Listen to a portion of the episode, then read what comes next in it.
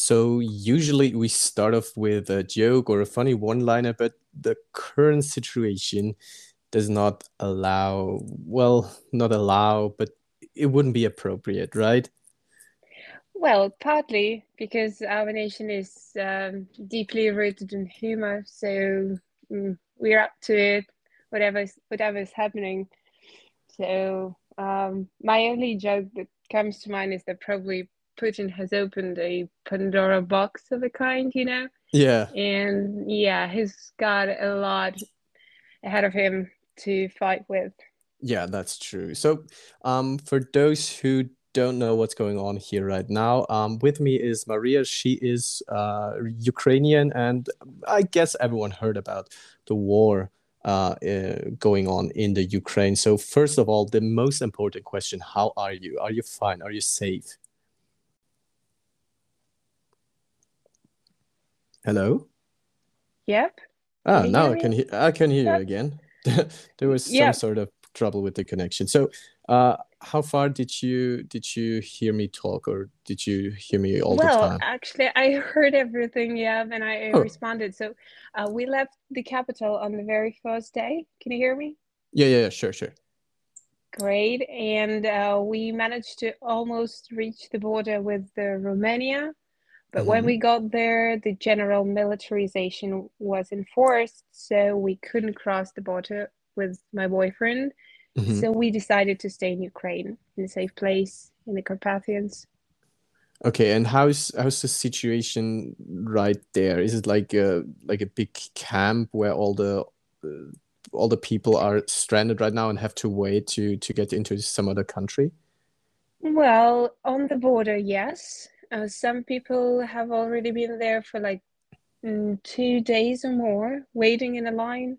Um, so yeah, on the border, it's it's pretty hard. But here, actually, like we managed to find a little motel, and um, right in time, we moved in.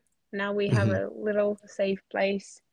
Um, well, nearest cities get air sirens all the time, like rain mm-hmm. sirens, but like we are not in a town even. We're in the middle of nowhere again, so um, we cannot hear anything. It's pretty safe here, thanks God. Yeah, of course. That's that's uh, as I said, the most important part of that right now. You mm-hmm. said um, you left the capital like Kiev on the first day. Um, how mm-hmm. did you find out about the whole war? Did you get woken up by the siren, or did you just realize, okay, it's going to be serious now? We have to leave. How did that happen? Well, we kind of felt it the night before. We even mm-hmm. bought tickets um, to to go to another country, but uh, it didn't work out actually. Um, so there was a I don't know if it's funny, but that's a lucky coincidence. Like my father uh, woke up at around 2 a.m. because there was a fire in our like uh, building, mm-hmm. but um, they are safe. It's all fine.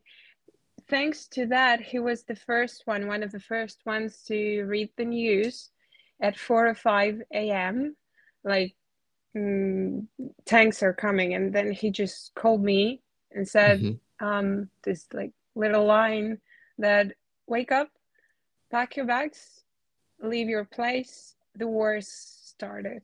And like no details, nothing, but we just woke up, packed everything we saw, and then just left. Yeah, real quick. There were like queues all around the gas stations and supermarkets and ATMs. so yeah, and of course traffic jams everywhere yeah, but we managed to leave the city uh, around like 8 or 9 a.m. and went straight to the border that we were trying to leave Ukraine. Mm-hmm. Did you did you expect the Russians to go through with the whole thing and start a war on Ukraine, or did you was that like because the whole situation was going on for a while now, like back in 2014 yeah. and stuff? But did you really expect them to start a full on war with another country? Well, partly yes, partly no. Well, on the one hand, you know, we are kind of used to this whole thing. It's been 8 mm-hmm. years and we've been waging a war or a frozen conflict, and there are names for that um, in the east of Ukraine. Mm-hmm. But it was, you know, kind of far, and we donated, we supported, but we got used to it somehow. So I guess it was not such a huge shock on the night before that or a few days before that. Um, so we were expecting an attack, of course, or an invasion in the east, but I, I'm telling you, like, little to no one was expecting, you know, the attack and invasion uh, on Kiev. We thought like that's too much. Like he's a human like Putin, right? And um, like he's partly sane, probably. Um, so yeah, and we thought he understood that he was leading his country into hell doing that. So probably he wouldn't do that. Um, but turned out he's not really sane. Um, so yeah, we didn't exactly expect attack and shelling of Kiev. Eastern cities probably, yeah, but not Kiev. And of course, it happened unexpectedly mostly. How do you think your country is handling the whole situation so far? What's your opinion Perfectly. on that? Perfectly. I mean, yeah, uh, because uh, like w- we've had our, you know, disagreements and different issues in Ukraine, like every other country does, most probably. Mm-hmm. And like uh, the Crimea and the East, and what about the NATO, the EU? Some of us were against it, but now, I mean, there is no single issue that we might be disunited about. Like mm-hmm. this nation is like a single organism, symbiotic thing that all of the regions are working together and guys and girls from different regions are fighting together. Um, we have never been this united. Like that that's insane. I get goosebumps while i'm saying it. This is well in the whole well regarding the whole situation this is at least something positive from the whole yeah there, yeah there are some positive things because like you know morally it's it's um, easier to protect your land than to invade another place and mm-hmm. um, morally from what we see like invasion forces let's call them like that um, mm-hmm. they are like really morally destructive because they have been told that nobody's here like we've got no army and they would just come and grab the territory and that's going to be it. So they are shocked and really frightened. That's a moral thing that we win over.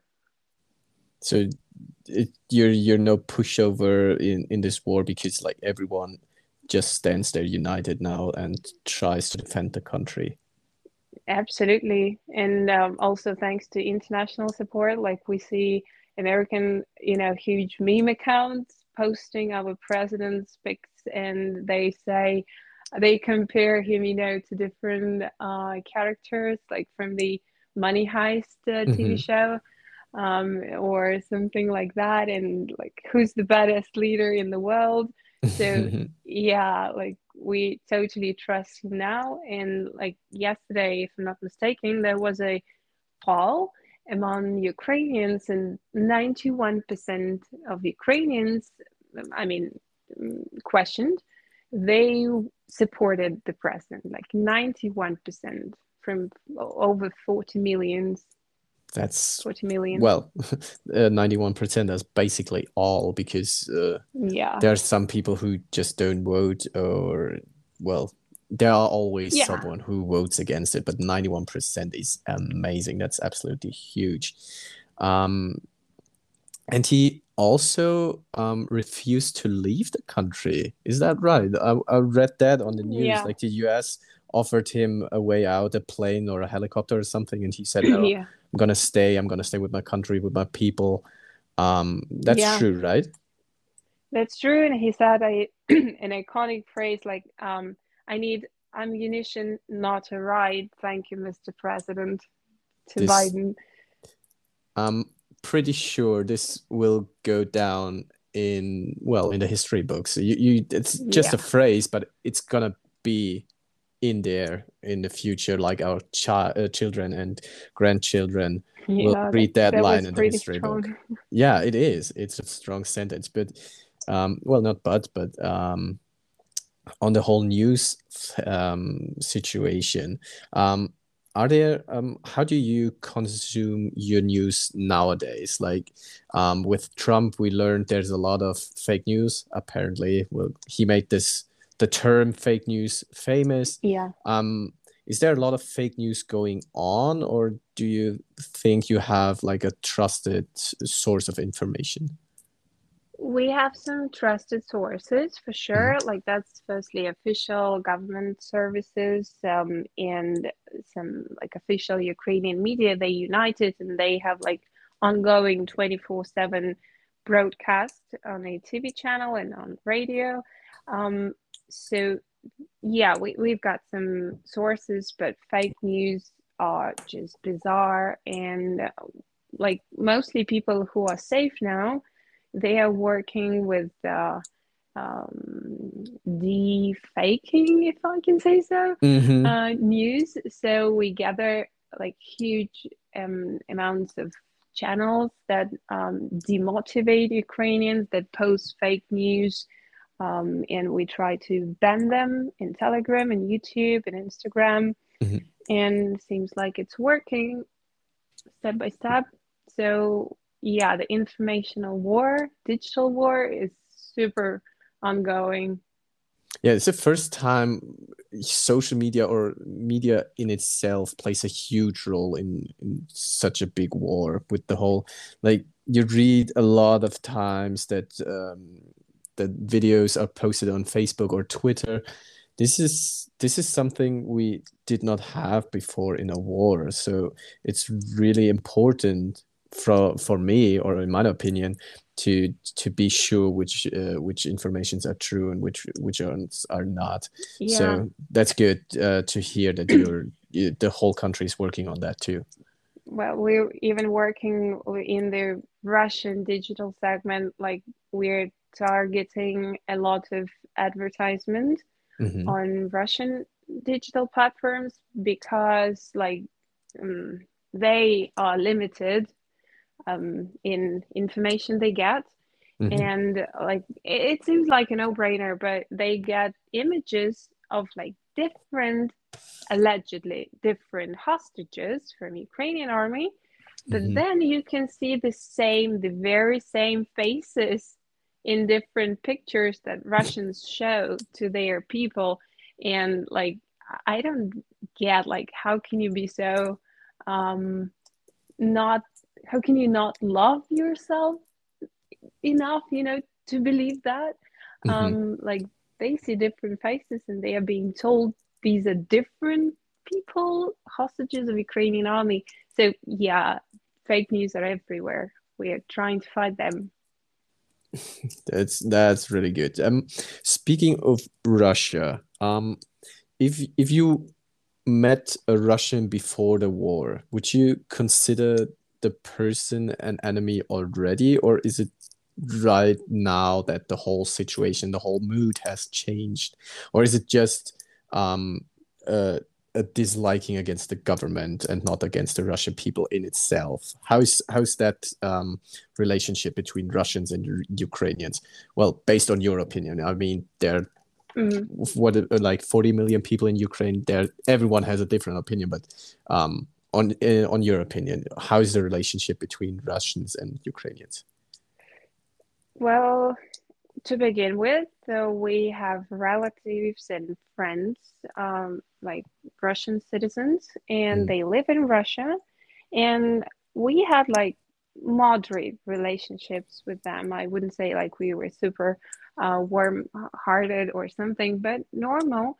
Um, and then, uh, like starting from 2015 when Crimea was next, and like those relatives and friends, they mostly said like, "Whoa!" So Crimea got back to the nursery so yeah that kind of propaganda shit i'm sorry mm. propaganda thing and um you are yeah. allowed to swear in here okay that's great thank you good um yeah so we started to doubt whether they really were like relatives um but now yeah it's kind of complicated because on the one hand like again many people like truly hate Russians now, and I get why they're feeling it, but I cannot say I really hate or something, or I would kill them or something.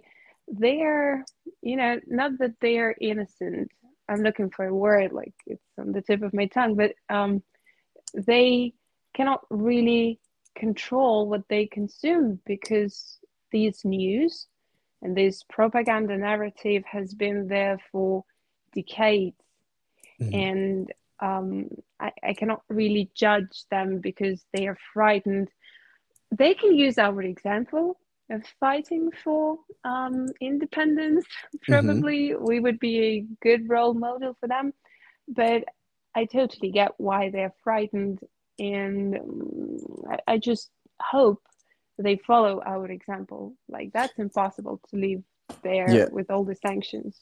Yeah, true, true. And also you said that these um these this propaganda is going on for like decades already. Some people may not even know a different point of view. Like it has always been that way and uh, Ukraine was always presented in a certain way in Russia and they always mm-hmm. well they, they they just think it's true because they never heard anything different Mm-hmm. and that's that's a, a, scary thought like f- uh, faking news basically over decades yeah. and manipulate your people to believe in into uh, all of that so yeah we're back to the fake news now um, but that's a that's a bubble like it, it cannot be endless it cannot last forever because like that's come on 2022 like information will get inside them eventually.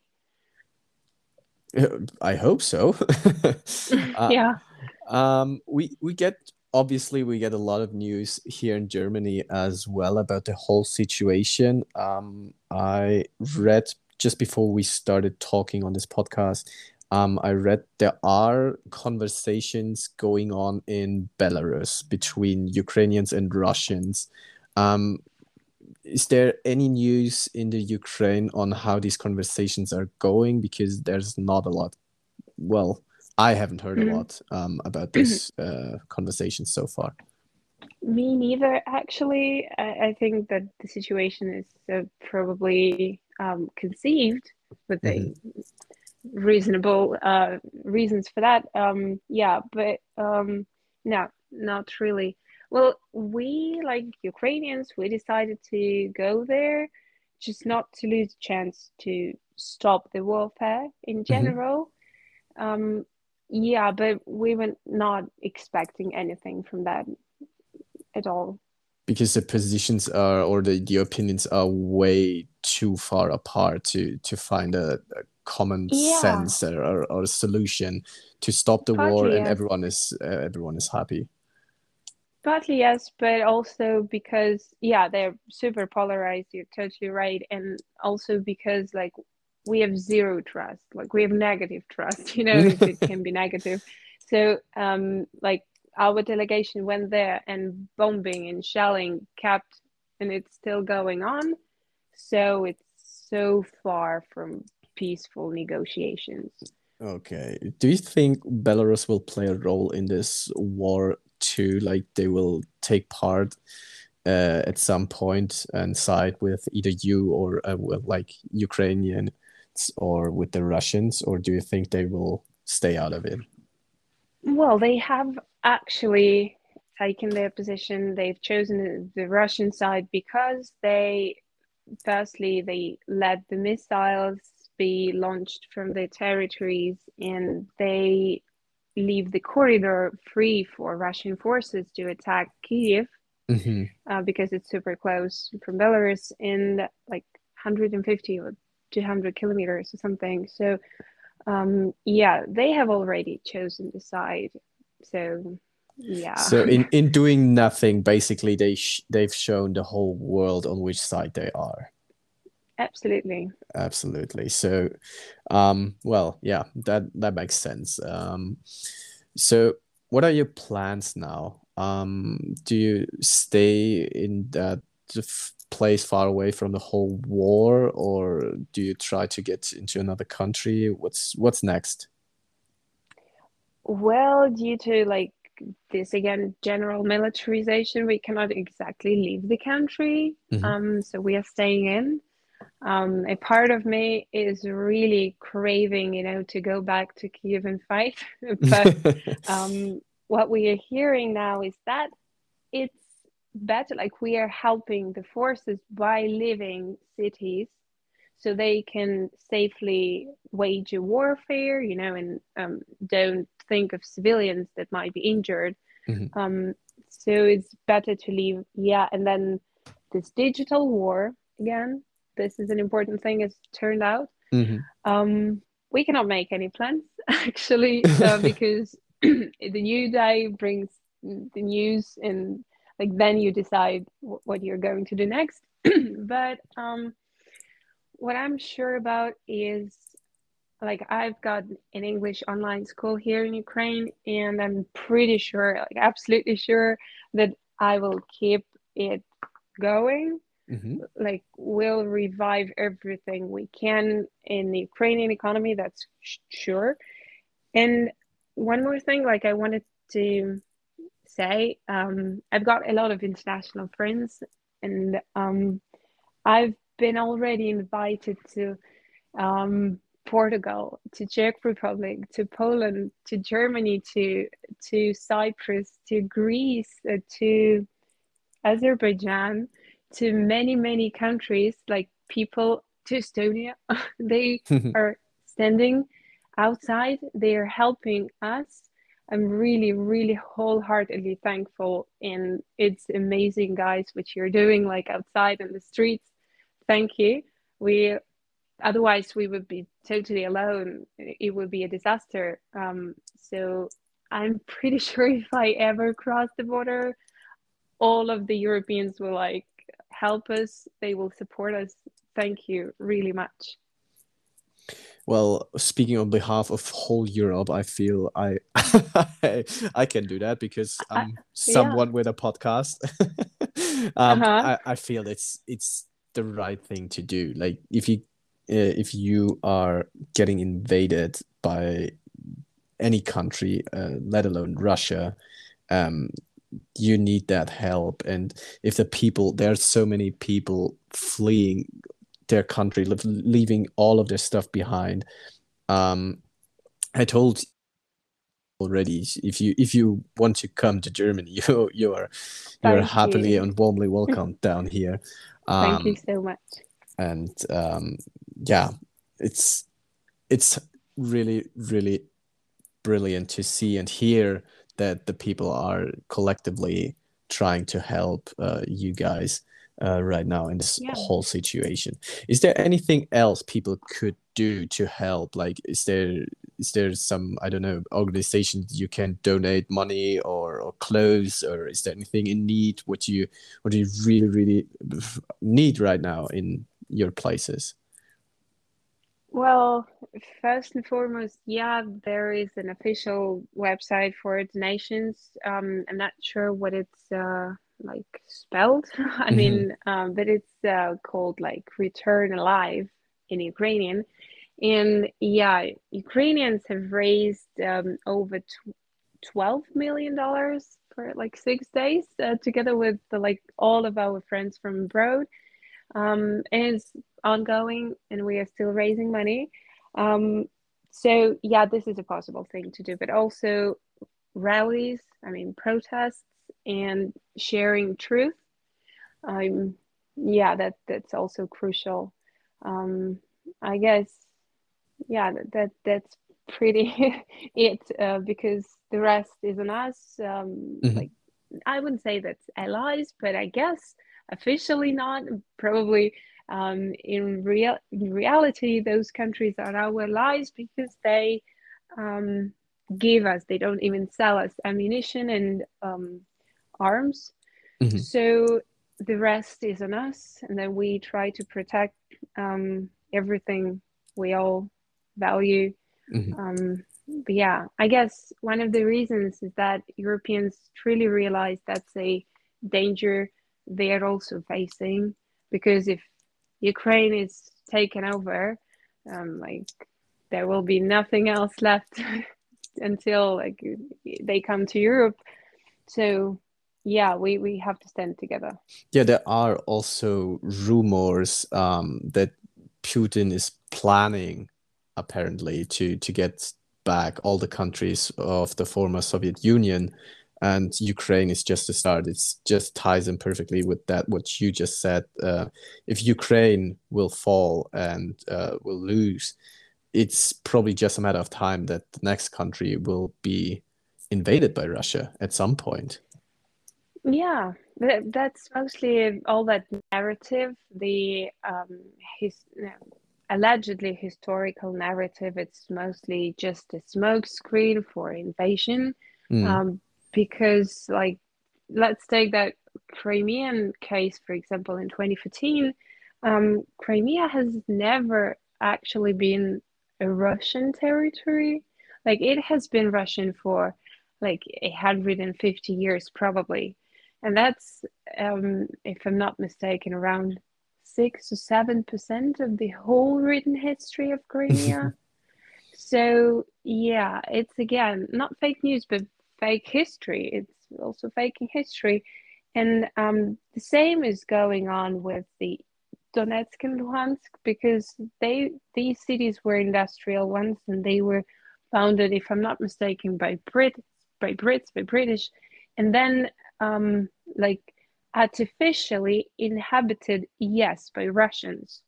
But that doesn't exactly mean that these territories are Russian. Um, mm-hmm. So, yeah, this um, whole narrative is a bubble, basically. So, um, digital sphere has to work hard here. okay, you you said one of the things uh, we could do, or we are um, actually doing right now is uh, raise awareness and try to spread the truth. Is there anything I haven't asked so far? What you really want to tell? What you uh, have to say? Maybe even because it's so important, and I haven't thought of it because um, we were just chatting about the whole thing, and um, maybe it it just mm. came across my mind. Is there something, anything you you think that's that would be important as well? Well, probably somebody hasn't heard, but um, Russia claims it's bombing exclusively military objects. Well, it's total bullshit. Um, they're shelling all night, 24 um, 7 civilian clusters and districts and infrastructure. Today in Kiev, a television center also was bombed uh, but it's safe. If I'm not mistaken, it's still working. Um, and also uh, like city halls, town halls, and mm-hmm. opera theaters. So like literally everything they can shell, they do. And um, also, they're using two kinds of bombs, which are strictly condemned by plenty of international uh, it's not an agreement, but again, conventions. Mm-hmm. Uh, it's a vacuum bomb and it's a cluster bomb. And um, one of them is dispersed when it's when it lands into smaller objects so that like kids or civilians that are walking around they can be also in danger they can be killed by those bombs which is why basically they are condemned i guess um, mm-hmm but yeah, they are violating all possible conventions, and like that's a tribunal. I mean, for sure, we have already filed. Uh, like our president has already filed a um, suit with mm-hmm. the Hague, um, so with the Hague court. So I guess it's gonna work out, hopefully. Um, otherwise, I mean, everyone should be threatened, and and also because of the atomic news, the nuclear news that um, popped up yesterday, if I'm not mistaken. Yeah. Like, he, yeah, he said, Putin said that um, they are fully ready to rock it with nuclear weapon, and they have a stance in their narrative that we don't need a world in which there's no place for Russia, and they are broadcasting it on national television. So, yeah, we should think of that, you know. um, and that's that's the most yeah. scary part, I think, that they are ready or even considering using atomic bombs or nuclear uh, nuclear uh, bombs in in Warhead, this war. Yeah. yeah, this is this is something uh, I guess everyone was afraid of since well I don't know about um, 70 80 years now and yeah. now it's now it's actually actually the truth um, he put them up and they are ready to well ready to go this must yep. this must feel uh, you must be feeling terrified right now well that's interesting you know like hatred is a bad emotion for mm. sure but for a nation at war i guess that's a gem because like that keeps people going and um, because of that hatred mm. that hmm. we have for the Russian establishment, we kind of probably would be happy if it happens. In case it happens, there will be just one positive side to that, uh, like he will die too. Uh, so there will be no possible wars ongoing on his hand, no more blood, and probably that's the only positive outcome we might get. Um, besides, besides that, um, nothing good for sure. Um, but we, we cannot, you know, uh, predict that. And I don't think we can prevent that. Um, so just living and fighting till we mm-hmm. can. Okay. Okay. So my last question I have is um, what do you do on a regular day-to-day basis right now? Like um. You you're you're in your motel far away from the whole whole war. Yeah. Um how do you keep yourself busy as well? I mean you have an, an online english school. Um you could probably work but is that something you you do uh, right now? Not really because mostly our students are ukrainians and mm. um, it's not really working now um, for a few days, we've been totally on hold. Um, but actually, right today, a few hours ago, the first client that we have, he texted that he would like to keep studying. So it was, you know, a sparkle of happiness uh, mm-hmm. in our team. Um, so yeah, he said, like, what, what, the hell? I need English now. So teach me. and uh, yeah, he went came back so I guess that's the start. And um, what else?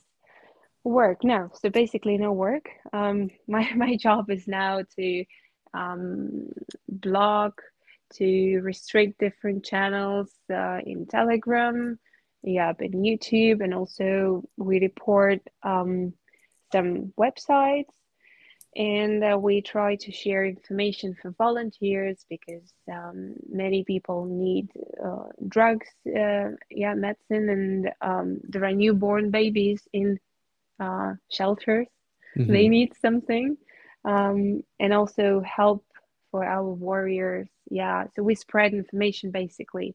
We find each other and then we help each other. That's my major job now mm-hmm. um, supporting people also like i have some audience and i'm trying to support them i'm trying to distract them somehow mm-hmm. um, yeah and um, well psychologists say you need to stick to a regular routine you know waking up and beauty routine probably a breakfast making your bed mm-hmm. it really really helps um, i hope no one of you is going to need it um, but it really it's a good tip to keep going with your daily routine. I mean, something physical, practical. Yeah, that's washing, you know, uh, the dishes or mm-hmm. something, mm-hmm. taking out trash. That that really helps talking to people. All these tiny, tiny little chores you do on a day-to-day basis, usually, and feel like doing nothing, are now so much more because of the whole situation. And uh, as you said, it really helps, right? Yeah, it helps. Uh, it doesn't really distract me, but um, it just helps not to have this, you know, gap between what was before the war mm-hmm. and now. So, yeah. like, it helps, I guess, the transition afterwards. We won't have this uh, gap of darkness or something. So we just keep the real life so to make it easier afterwards. Great, great. Um, do you have any final words? Anything you want to say? Because I feel like I have asked anything you don't know anymore. You need to say because uh, there's some wrong narrative or some uh, on here. Um, but is there anything else you want to uh, just to share with the with the world? Well, probably for somebody just saying it once again, we are not one nation. We have never actually been. We have a different language and we have a our own story of statehood, successful or not, but we have it. Um, now successful, yeah. So we didn't need them to save us, as they claim. Uh, we had it going pretty nice, and um, we are just ready to throw them away. Um, there's no other choice. And um, thank you, everyone, for helping us, for supporting us. That really helps, guys. Well, perfect. That's some lovely, lovely words uh, to to end this this episode. I'm I'm really grateful you took out uh, some time for today um, and talk to me. Um, no problem. Thank you a lot. I really, thank really liked it. Distracted yeah. me. Yeah, thank you, Chris. of course, uh, I'm happy to help in, in that uh, sort uh, and form. And um, well, may, we will never know. Maybe, maybe there's uh, when when the war is about to end or there's something huge going on, we can we can just repeat the whole thing and uh, just talk about that then. I'd love that. Alrighty. and afterwards, after all of this, when it ends, so we'll finally grab some beer together and meet in person. Yeah, let's let's meet. Uh, maybe maybe in Germany, maybe in Ukraine, or maybe somewhere completely different. We'll we'll yeah. we will see. yeah, yeah. All right. So stay safe. Uh, take care of you, yourself, your family, your boyfriend, and um, yeah, I hope to to be hearing from you soon. Yeah, thanks for reaching out. Text me anytime. I'd be really happy to participate. Thank you, Chris. Thank you. Bye. See you. Bye.